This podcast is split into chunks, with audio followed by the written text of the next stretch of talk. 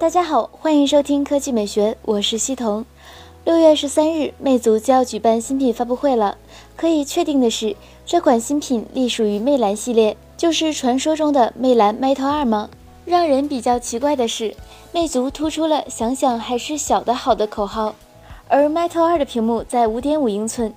这看起来有点冲突，所以可能会是一款新机。现在最新的消息显示，魅族预计在六月十三日发布的新机是魅蓝三的金属版。相比魅蓝三来说，新机主要是机身换成了金属材质，同时背面摄像头造型上有所改变，增加了金属边框进行装饰，并且配备了三千毫安时容量电池。此外，消息中还提到，魅族打算为这款新机加入指纹识别功能。所以相应的售价也会有所提高，预计价格是七百九十九元和八百九十九元。配置方面，魅蓝三金属版依然是五英寸七二零 P 屏幕，搭载一点五千兆赫兹联发科 MT 六七五零八核处理器，拥有二 G 内存、十六 G 存储和三 G 内存、三十二 G 存储两种存储组合可选，支持存储卡扩展。摄像头是前置五百万，后置一千三百万，有多种配色可选。现在的问题是，这款性价比超高的金属小屏魅蓝新机，到底会以怎样的名称登场？魅蓝 Mate 二会一同发布吗？我们只能等待六月十三日魅族揭晓答案了。第二条新闻来看，荔枝 Phone，明星做定制手机都没有几个成功的，那么电视台呢？江苏卫视通过官方微博发布预告称，将于六月七日邀请大家共同见证荔枝 Phone。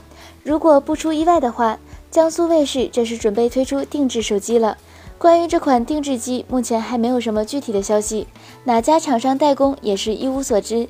但是基本上我们可以确定，江苏卫视应该不会参与硬件研发，最多也就是外观、软件和 UI 定制了。感觉现在做手机的门槛真的是越来越低了。科技美学微信公众账号的投票。你平时使用语音助手吗？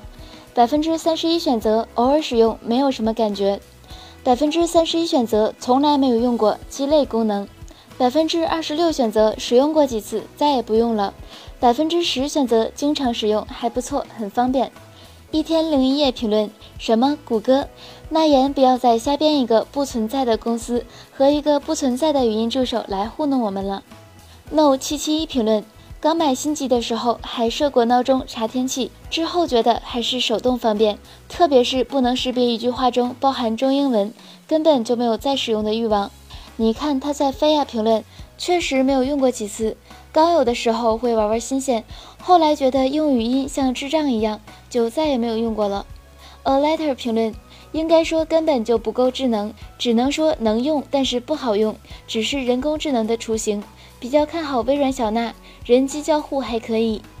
H Y M M N O S 评论：其实语音助手所存在的问题，并不是功能和识别率的问题，而是目前的语音助手其实就是一个会说话的导航系统，并没有人的思维特点。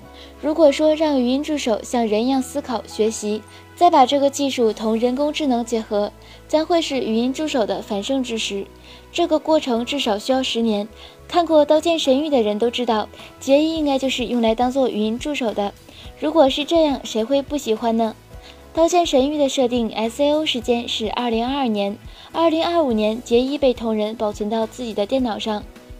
嗯，既然你提到了《刀剑神域》，那身为刀剑粉的我就必须读你了。好啦，今天的语音就到这里，大家明天见。